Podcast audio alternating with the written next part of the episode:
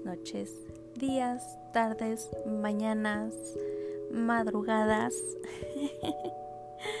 Qué penita, la verdad me da mucha penita y no sé por qué. Siento que ya perdí experiencia en esto de los podcasts y no es como que llevara años y años de experiencia en el tema, ¿verdad? Pero es sí me da penita. sí me da penita, pero de nuevo estamos aquí.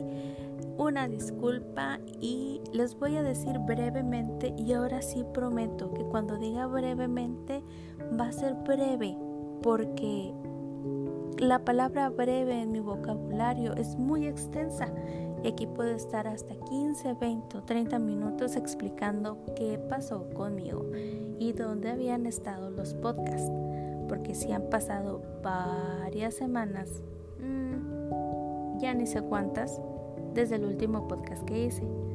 Bueno, básicamente y sin excusas, eh, hubo ahí tres razones por las que había dejado el podcast. La primera fue porque tuve una cirugía, una cirugía bastante complicada. no, no es cierto. Eh, sí fue una cirugía. Me extrajeron una, una muela del juicio y ustedes dirán, ay Gema, pues sí, ¿qué, cirugía vas a tener? Solamente te sacaron una muela, una muela del juicio y ya. Pero sí, la, mm, digamos que si tuve que ah, ir con un cirujano, sí, cirujano maxilofacial se llama, porque la extracción ya estaba bastante complicada era bastante complicada, tan complicada que estuve tres semanas, casi el mes, con inflamación, eh, hablaba con mucho dolor, me dolía bastante e incluso incluso recuerdo que me salió una mancha amarilla así como cuando te va a salir un moretón en mi cachete, así tan tan feo estuvo. Mm, y no recordaba que fuera tan feo. Ya me habían sacado otras muelas del juicio anteriormente, pero nunca con una cirugía tan, tan, tan, tan, tan larga y extensa. Pero ya estoy muy bien y ya no tengo muelas del juicio. Y pues soy muy feliz por eso, ¿verdad? Así que como podrán ver yo no podía hablar mucho. Me dolía bastante. La segunda razón fue porque me quedé pensando, bueno, pues si dejo de hacer los podcasts probablemente nadie me extrañe porque pues probablemente nadie me esté escuchando. Aún así, eh, para mí era como les digo, era una especie de terapia porque es hablar con uno mismo, expresar sus, sus ideas algo parecido como cuando escribes un diario. Solo que aquí vez de escribir un diario estamos o estaba, yo pensaba en aquel entonces solita analizando un diario eh, de otra persona o un libro de otra persona o un escrito de otra persona. Así que dije, bueno, si no lo hago por este tiempo que estoy inflamada o si lo dejo de hacer, pues nadie se va a dar cuenta hasta que una persona me dijo, oye Gemma, ¿qué pasó con tu podcast? Lo estamos esperando. Mm, no he, no he visto que subas algo. Y yo, ah, ok, sí. Claro, después sí, sí lo voy a subir. Y de repente otra persona me dijo, oye Gemma, ¿y tu podcast? Y luego llegó la tercera persona y Gemma, tu podcast. Y llegó la cuarta persona y Gemma, ¿qué onda con tu podcast? Y luego la quinta persona. Ya cuando llegué a la quinta persona me quedé, no, pues sí me están escuchando. Pensé que estaba hablando yo sola, con mi soledad. Em, pues eso me motivó y dije, ¿sabes qué? Vamos a continuar haciendo los podcasts. Ah, eso lo tomé como una sincronicidad. Mm, al final de esta breve explicación, de por qué me fui, les voy a decir por qué sincronicidad y a qué se debió. Bueno, y la tercera fue porque me desanimé un poquito, la verdad es que hace unos meses pasó una situación que uh, me dio vergüenza, me, me apené, me sentí... Mm, me sentí como cuando vas a una fiesta donde no te invitan y toda la gente te mira como, ¿y esta qué hace aquí? Nadie la invitó. A algo así. Me habían invitado a formar parte de una reunión previa para un evento que iban a hacer. Entonces cuando me invitó, me invitó pues yo a esa junta fui con toda la actitud. pero debí de haberme dado cuenta, las señales eran muy claras. Desde que recibí la invitación así como que muy a fuerzas, o como que te estoy haciendo el favor, te estoy haciendo el favor de invitarte. Eh, pero fue una invitación muy, muy a fuerza, se notó. Desde ahí, desde ahí hubiera, hubiera dicho que no. Pero dije que sí, vi que era una, algo bueno que, que hacer y, para hacer sobre todo porque me dijeron con todo esto que estás haciendo del concepto de quiérete bonito, pues checas, checas en lo que queremos hacer. Pues sí, eh, como últimamente todo es por Zoom o por video, pues me invitaron a una reunión, yo me yo llegué temprano, me alisté, me bañé, me cambié, me peiné, me pinté, todo el show y no me enviaban la liga y no me la enviaban y no me la enviaban. Y ya creo que 10 minutos antes de, de la hora, porque sabía que iba a ser en la tarde, de hecho hasta cancelé un, un entrenamiento que tenía en el trabajo. Ah, me enviaron la liga, intenté conectarme y nada, no me dejaba, no me dejaba, no me dejaba.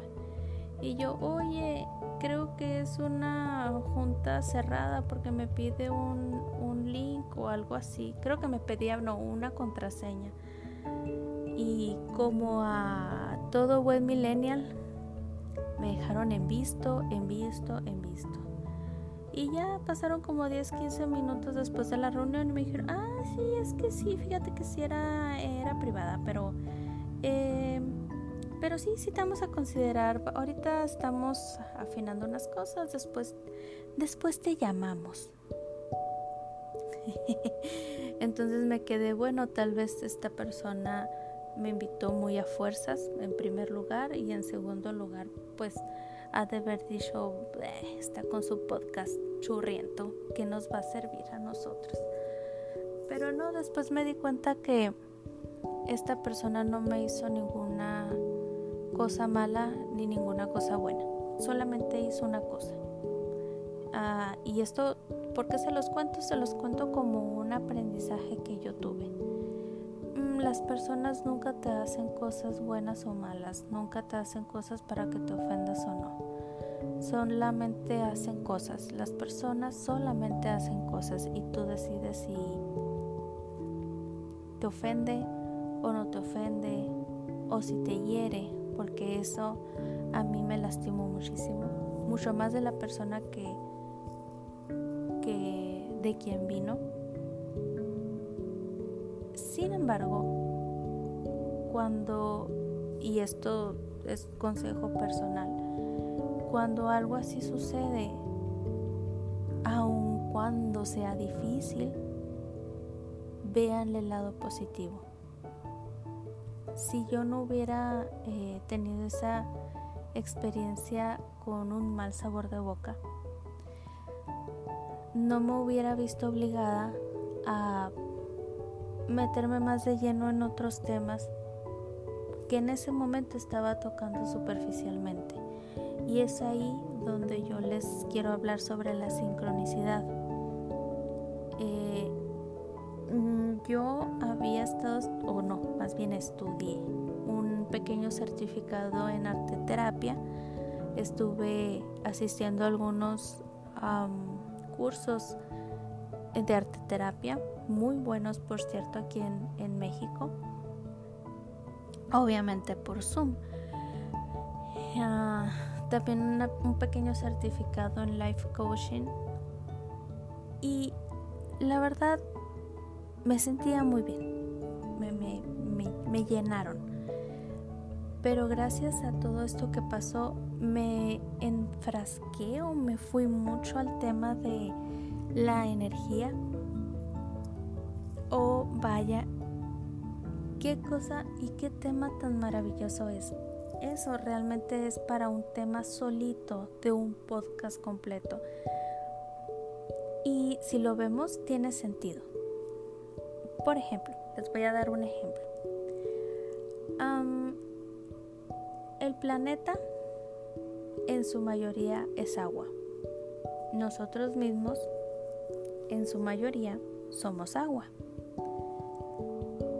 Pero lo que no vemos es que el planeta Tierra en su totalidad, el 100%, es energía. Nosotros, nuestro cuerpo, el 100% de nosotros somos energía. De hecho, cada cosa, cada pluma, cada lápiz, cada papel, cada mm, foco, lo que sea, contiene un nivel energético. ¿Por qué? Porque está constituida de materia, de masa, de átomos, todo contiene energía. Entonces, cuando tú impregnas con palabras hirientes, con palabras de odio, con palabras de desprecio algo e incluso tu propio tu propia persona esa energía negativa hace muchos estragos ya sea en un objeto en una planta eh, en el cuerpo de uno las enfermedades que surgen ah, que es un, es un tema también muy extenso y muy bonito hablar sobre biodescodificación. Pero cuando tú cargas de energía positiva, tu cuerpo, tu casa, tu ambiente, tu mente, todo lo que te rodea, no solamente creas una realidad hermosa, y no perfecta porque no he tenido una vida perfecta desde que aprendí todo esto. Llegado días estresantes desde y más desde que ya no estoy en home office 24/7. Ahora que voy a, la oficina, pues ha habido días muy estresantes, muy pesados, pero con tal cantidad de energía positiva que, que le he metido a mi cuerpo ya no soy esa persona que, que con tal de protegerse se mete en su burbuja y de ahí no la sacan. Ahora soy una persona que dice, bueno, este ha sido un día estresante, pero gracias a Dios estoy ya en mi casa descansando y en santa paz. Y puedo dormir tranquila. Hace mucho, mucho, mucho tiempo que no dormía tan bien. Mm, los procesos de meditación yo antes batallaba muchísimo para ser constante en lo que fuera, en lo que fuera, cualquier cosa yo batallaba para ser constante y consistente con mis cosas. Inicié con algo tan básico como es la meditación. Medito todas las noches, por lo menos unos 10-15 minutos y a veces cuando son días muy pesados lo hago dos veces al día. Eh, me gustaría hacerlo más, pero son eh, meditaciones, le llaman meditaciones activas. Ah, pero vaya, es lo que me ha ayudado a equilibrarme. Y muchos yo también lo pensaba antes, ¿no? Oye, pero la meditación, ¿dónde queda Dios? Y para las personas que son creyentes. Para las personas que no, yo lo entiendo y también es completamente aceptable.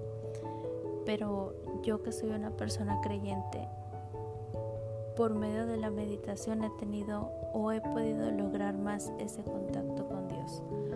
Porque para mí es esa línea de energía que conecta mi ser con mi yo superior.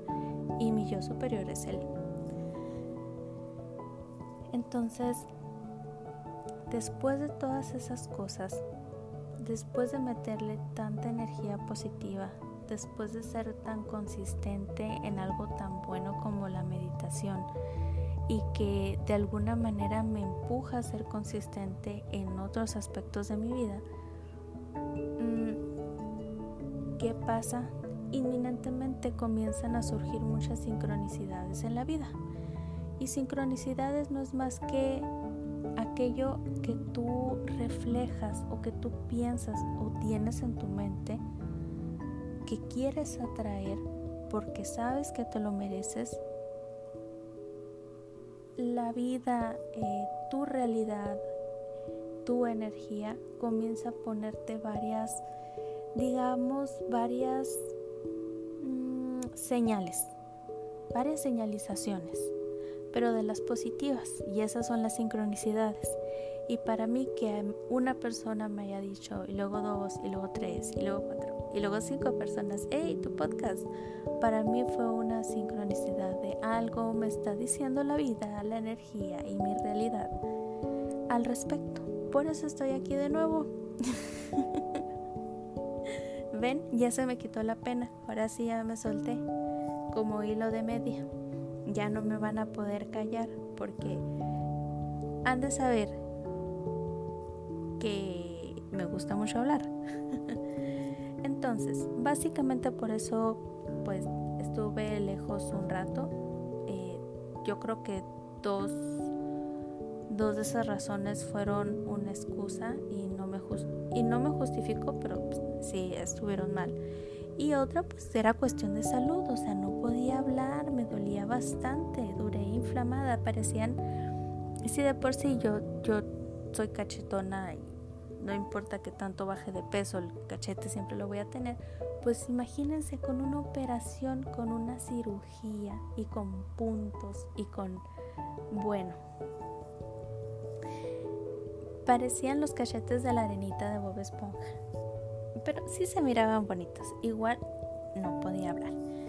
Entonces, vamos a continuar y vamos a concluir con el libro que estábamos analizando en el último podcast que se llama Todo pasa y esto también pasará de Marta Alicia Chávez. Este libro es básicamente un libro que te dice de pe a pa cómo superar un duelo o los lineamientos porque no hay una regla específica, no hay un paso 1, 2, 3 para lograr, eh, digamos, para cerrar un ciclo. Y recordemos de nuevo que no es un ciclo solamente de una pérdida de un ser querido. Ah, los duelos pueden deberse a una pérdida de una amistad, una pérdida de un objeto muy querido, la pérdida de uno mismo, eh, la pérdida de una pareja, la pérdida de incluso de una mascota.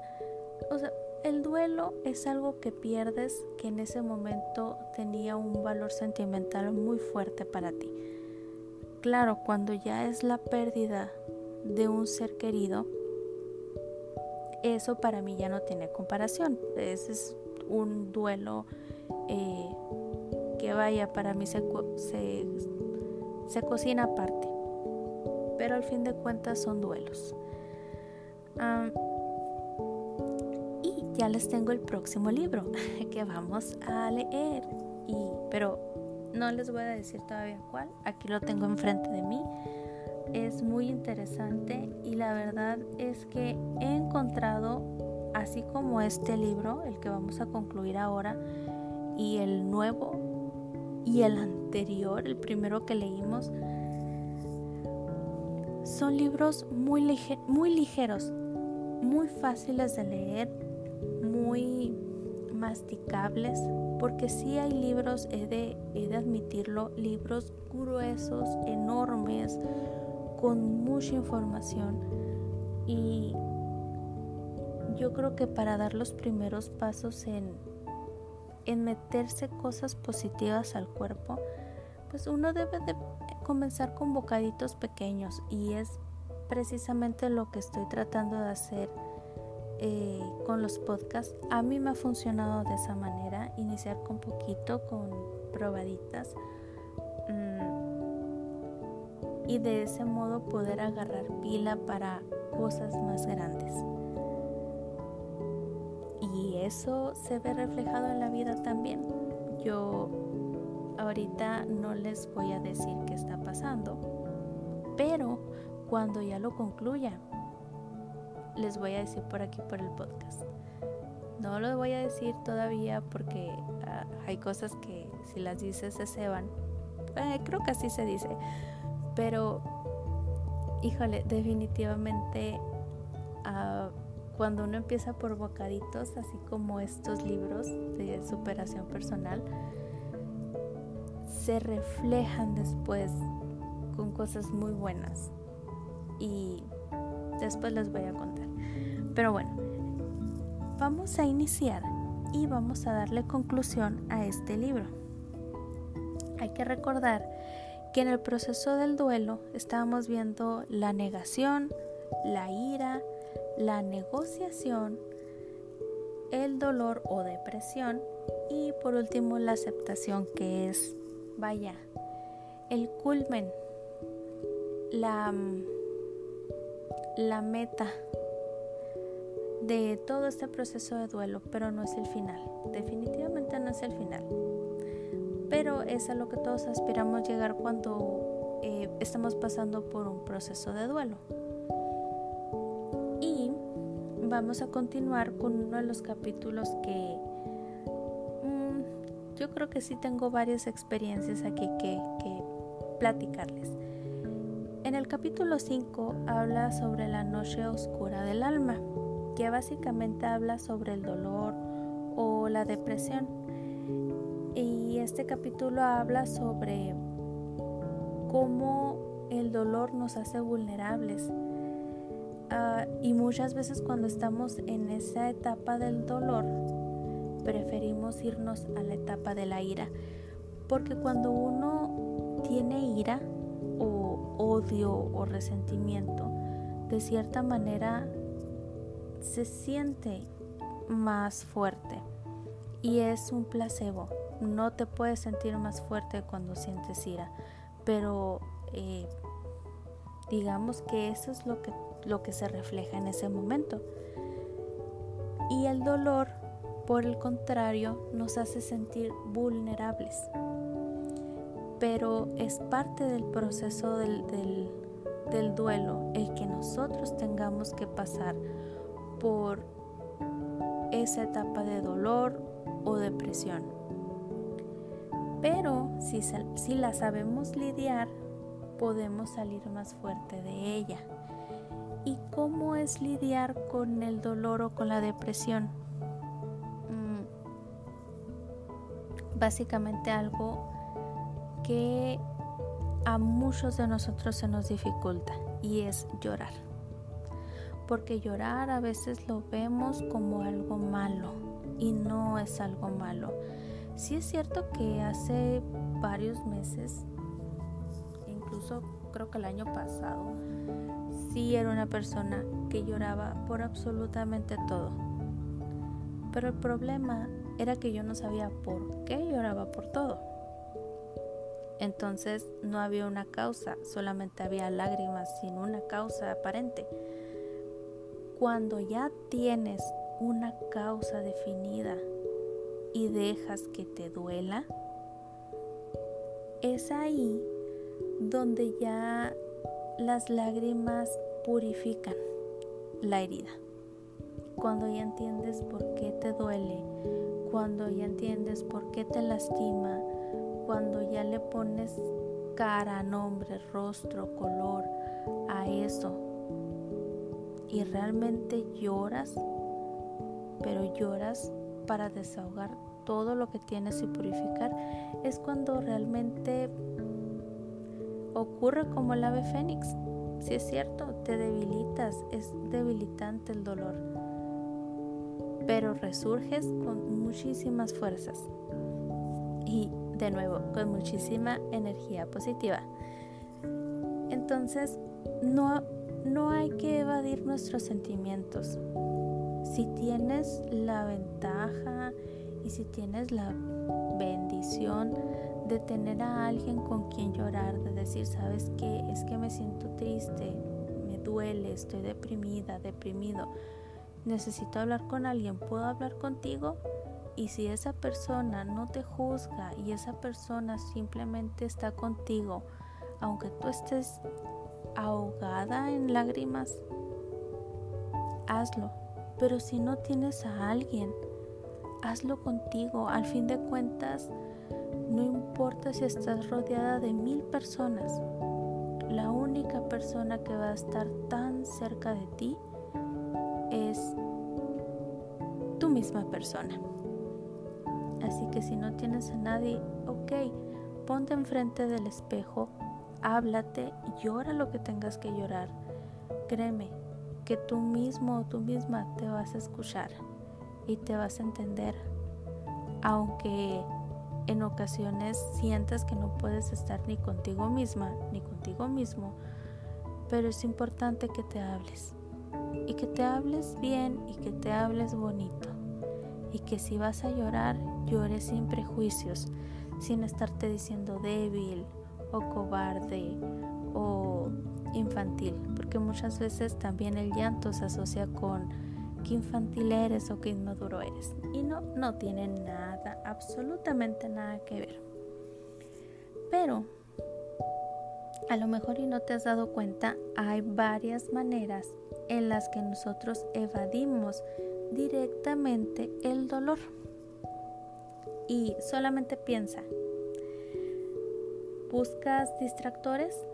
Por ejemplo, sientes que vas a empezar con una tristeza profunda y le hablas a la amiga y, hola amiga, ¿cómo estás? ¿Qué has estado haciendo? Cuéntame de tu vida, cuéntame el chisme. Porque cuando decimos cuéntame el chisme, toda nuestra atención se va al chisme y olvidamos momentáneamente el dolor. O sale, sales de compras. Cuando sales compras entre comillas necesarias.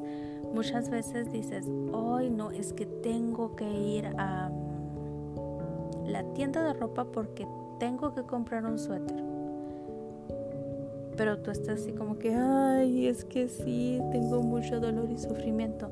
No, pero tengo que comprar un suéter porque no tengo un suéter color amarillo mostaza y estamos en pleno julio, pero no importa, ocupo un suéter y ahí vas a buscar el suéter, pero tú sabes que no es por el suéter, estás evadiendo el dolor. O la más típica, la más típica y común, evades tus sentimientos comiendo y o bebiendo. Mm, yo sé que muchas veces, y suele pasar, que en las películas cuando uno se deprime, o cuando uno está triste, eh, la persona está viendo una película de, pues está viendo una película triste con un botezón de nieve. Entonces, yo lo veo muy cómico. Mm, yo no hago eso. Genuinamente y sinceramente lo digo, yo no hago eso. A mí me da mucha risa ver esas escenas. Eh, sea como sea, comer es un distractor. Prefieres enfocarte en la comida que estarte enfocando en tu problema. Cuando vas a, o cuando sientes que vas a pasar por una etapa del dolor, apaga la tele, apaga tus redes sociales, apaga la nevera o bueno, ciérrala y enfócate en eso. Sé que duele, sé que es difícil, sé que no quieres, pero lo tienes que vivir. Porque si no lo vives, no puedes pasar a la siguiente etapa. Y, ojo, un ciclo o un proceso de duelo no va en orden, no es como que es que primero tengo que llegar a la negación, después a la ira, después a la negociación, después al dolor y después ya la aceptación y ya soy libre. Tú puedes irte y regresarte y volver a todas las etapas. Puedes estar pasando más por una que por otra. En mi caso yo pasé más por una que por otra. Sin embargo, para mí, en mi caso, el paso o la etapa más difícil fue el dolor precisamente. Yo creo que la más recurrente era la ira. Em, sí, definitivamente era la ira. Y el dolor era el más difícil de sobrellevar porque no quería pensar. O sea, estaba iniciando en esa tristeza profunda y decía, ah, pero tengo que ver una película.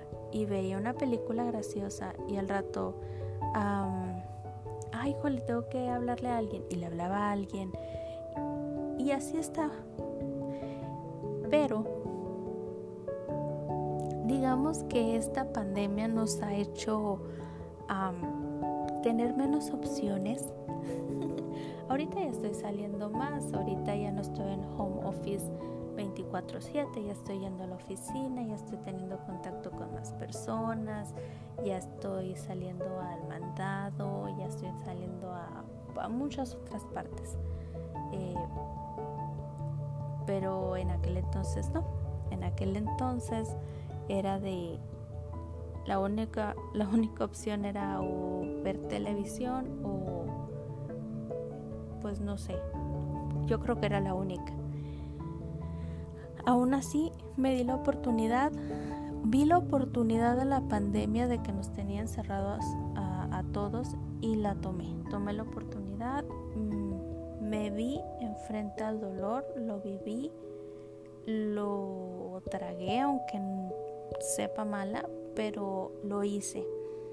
Y ahorita creo que ya puedo salir y disfrutar cada pequeña cosa de la vida después de disfrutar, y se escucha muy extraña la, manera en que lo dije, pero si te das esa oportunidad de disfrutar el dolor, aunque muchas veces dices de qué manera puedes disfrutar el dolor, pero cuando lo haces, ya cualquier cosa la miras tan preciosa en la vida. Por ejemplo, una cosa que a mí me frustraba bastante, bastante, era, el trabajo cuando no podía lograr eh, lo que yo quería lograr.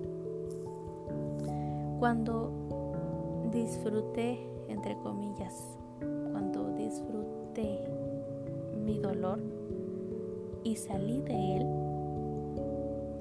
pude entender que puedo lograr o tal meta en mi trabajo, pero aún así yo sigo disfrutando todos los días de ir, porque yo sé que cuando voy estoy ayudando no solamente a mi familia, sino estoy ayudando a alguien más indirectamente de alguna manera. También me alegra me pone muy feliz el hecho de saber que si Dios quiere voy a llegar a mi casa y estar en mi casa y poder salir después a hacer ejercicio y regresar y tomarme eh, eh, un baño de agua caliente y poder luego estar en mi cuarto y lo que disfruto en las noches es meditar. Entonces se destapa un mundo de cosas positivas cuando dejas que el dolor haga su trabajo. Es su trabajo. no quiere molestarte, simplemente es parte de, de su paso por nuestra vida y hay que dejarla que trabaje. Porque si no, somos una bomba de tiempo. Así que no sean una bomba de tiempo, por favor, ni para ustedes mismos ni para los demás, porque después la cosa se pone muy fea. Así que si tienen ganas de llorar, de llorar lloren, no pasa nada malo. y dentro de todo este proceso de sanación y de este largo andar del duelo, tenemos otro capítulo el cual se llama El hubiera o la culpa. Y no es más que la palabra que no existe. Vaya, sí, es la palabra que no existe. El hubiera, porque el hubiera no existe. Básicamente, cada vez que tú vayas a decir es que yo hubiera, cancélalo.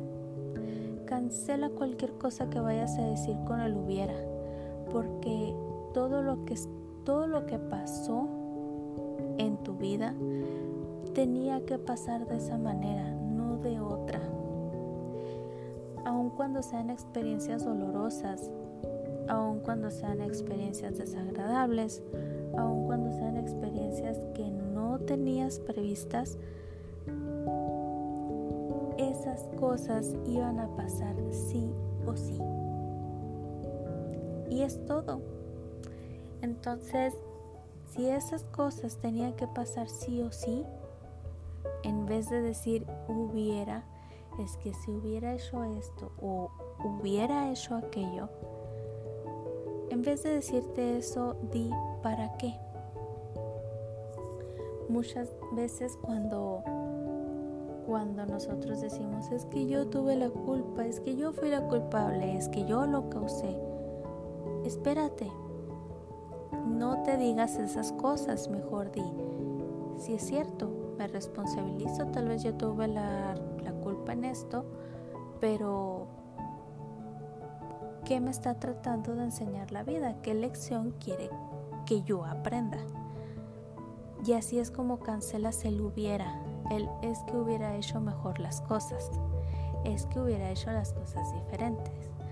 No te enfrasques en lo que hubieras hecho.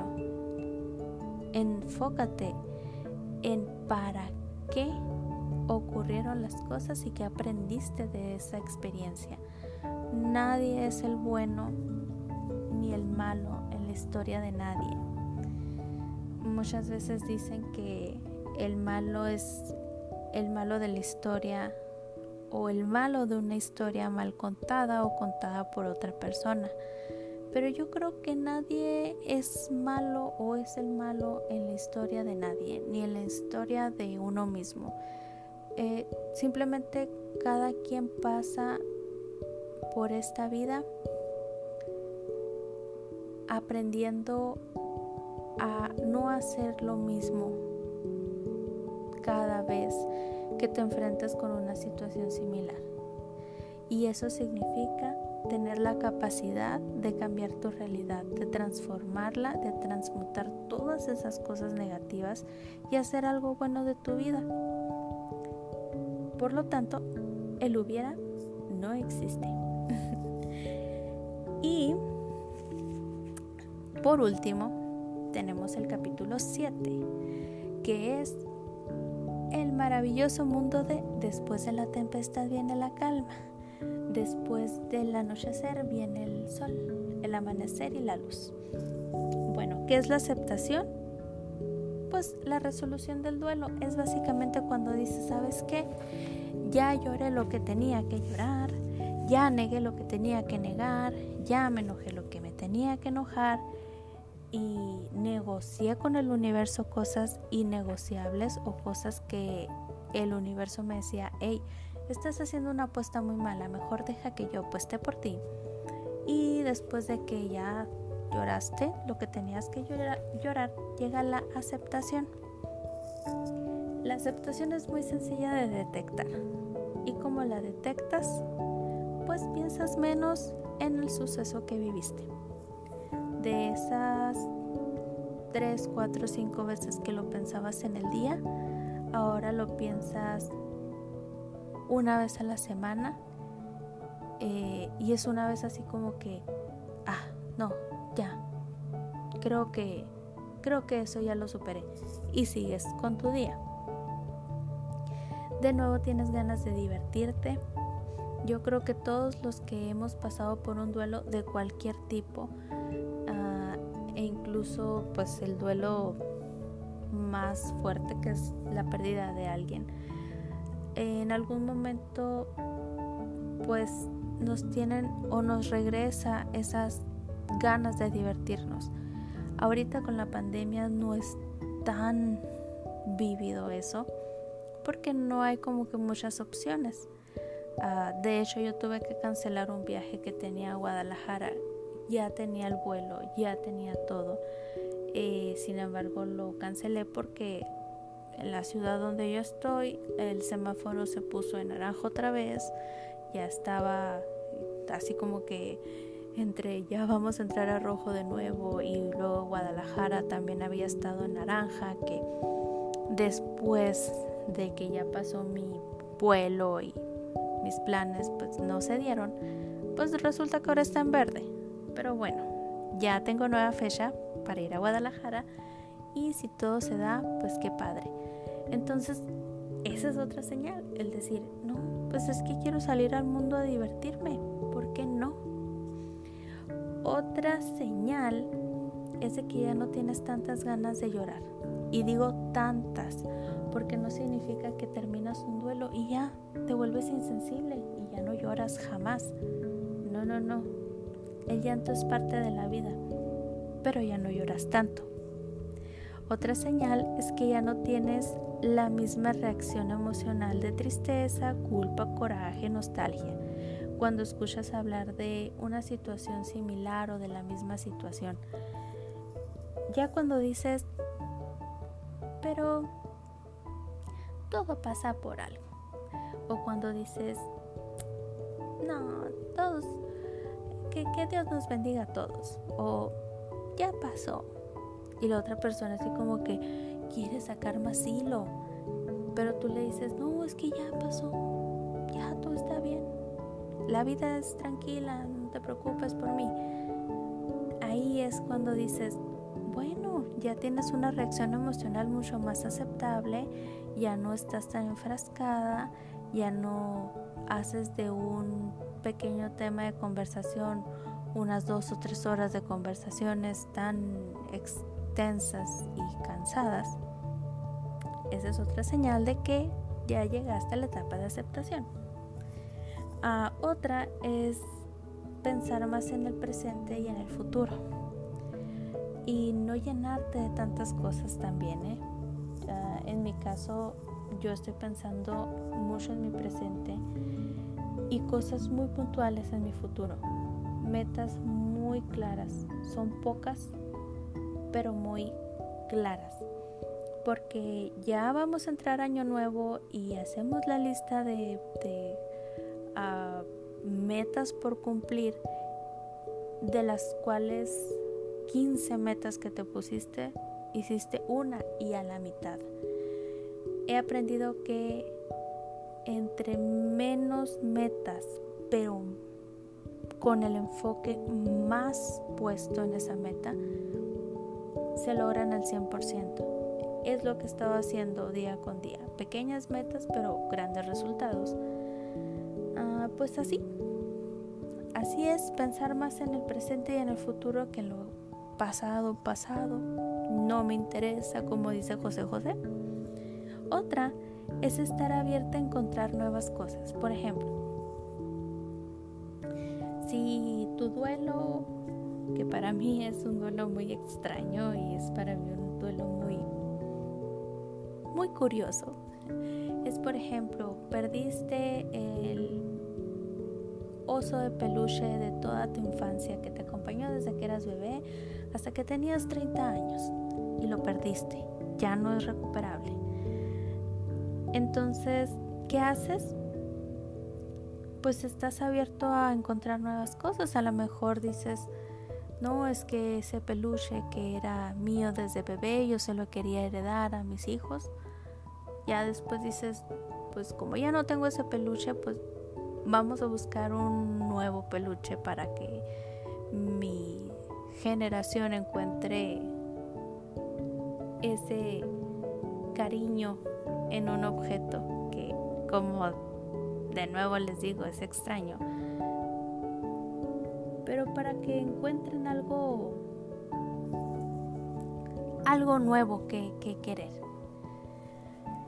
Y puede pasar con muchas más cosas por ejemplo mm, encontrar una nueva pareja eh, estás abierto a encontrar nuevas amistades nuevas experiencias de vida. Te abres a más cosas otra señal es asumir parte de tu responsabilidad y seguir tu camino. Decir, yo fui responsable de esto, asumo las consecuencias y sigo adelante, porque sé que tengo la oportunidad de hacer las cosas diferentes y le sigues. Otra, encuentras paz y empiezas a encontrar el lado bueno de lo que pasó, porque de todo lo malo siempre hay una experiencia. Sientes que la vida sigue y debes fluir con ella, y te vas como por ahí dicen gorda en tobogán y le sacas jugo mucho a la vida, muchísimo. Y hasta te duermes como con más ánimos y ganas y dices, ay, qué rico, me voy a acostar porque mañana voy a despertar y voy a seguir fluyendo con la vida. y sobre todo recobras tu propia identidad o descubres cosas que no sabía que estabas guardando muy dentro de ti. bueno, esa, fue la conclusión del libro. El resto del libro habla sobre pequeños rituales que puedes hacer para cerrar eh, algunas de las etapas. Ah, básicamente son cositas de transmutación. Por ejemplo, cómo transmutar dolor, cómo soltar, cómo eh, acabar con la ira. Pero yo les recomiendo que realmente busquen este libro y hagan uno de esos ejercicios si es que realmente quieren sobrellevar alguna, alguna etapa que para ustedes sea, sea bastante difícil. Sin embargo, también les recomiendo que vayan a terapia. Es la cosa más maravillosa del mundo. E incluso te puedes hacer amiga de tu psicóloga, como fue mi caso. Ya para concluir, les voy a decir qué libro vamos a leer la próxima semana. Y se llama Tu Coach de la Confianza de Sarah Jane Arnold. Es un libro pequeño, lo encontré y dije, ay, mira qué monada de libro, está chiquito y bien curiosito. Pero la verdad es que me gusta mucho. Viene con muchos pasos, síntesis. Creo que es un libro bastante digerible. De hecho, voy a comenzar a leerlo esta semana y la próxima semana cuando inicie el nuevo podcast de Tu Coach de la Confianza de Sarah Jane Arnold. Yo sé que les va a encantar porque yo ya lo vi, estuve leyendo unas cuantas páginas y a mí también me encantó. Entonces, sin más por el momento, concluyo mi podcast de esta semana y de las semanas pasadas y de muchas, muchas semanas pasadas. Muchas gracias por escucharme. Recuerden, les mando mucha luz, mucho amor, mucha energía positiva. Recuerden que lo que entra, eh, así como entra, sale. así que metan cosas buenas a su vida para que salgan cosas muy poderosas también. Nos vemos en el siguiente podcast y acuérdense que quiéranse, quiéranse, quiéranse bonito siempre. Bye.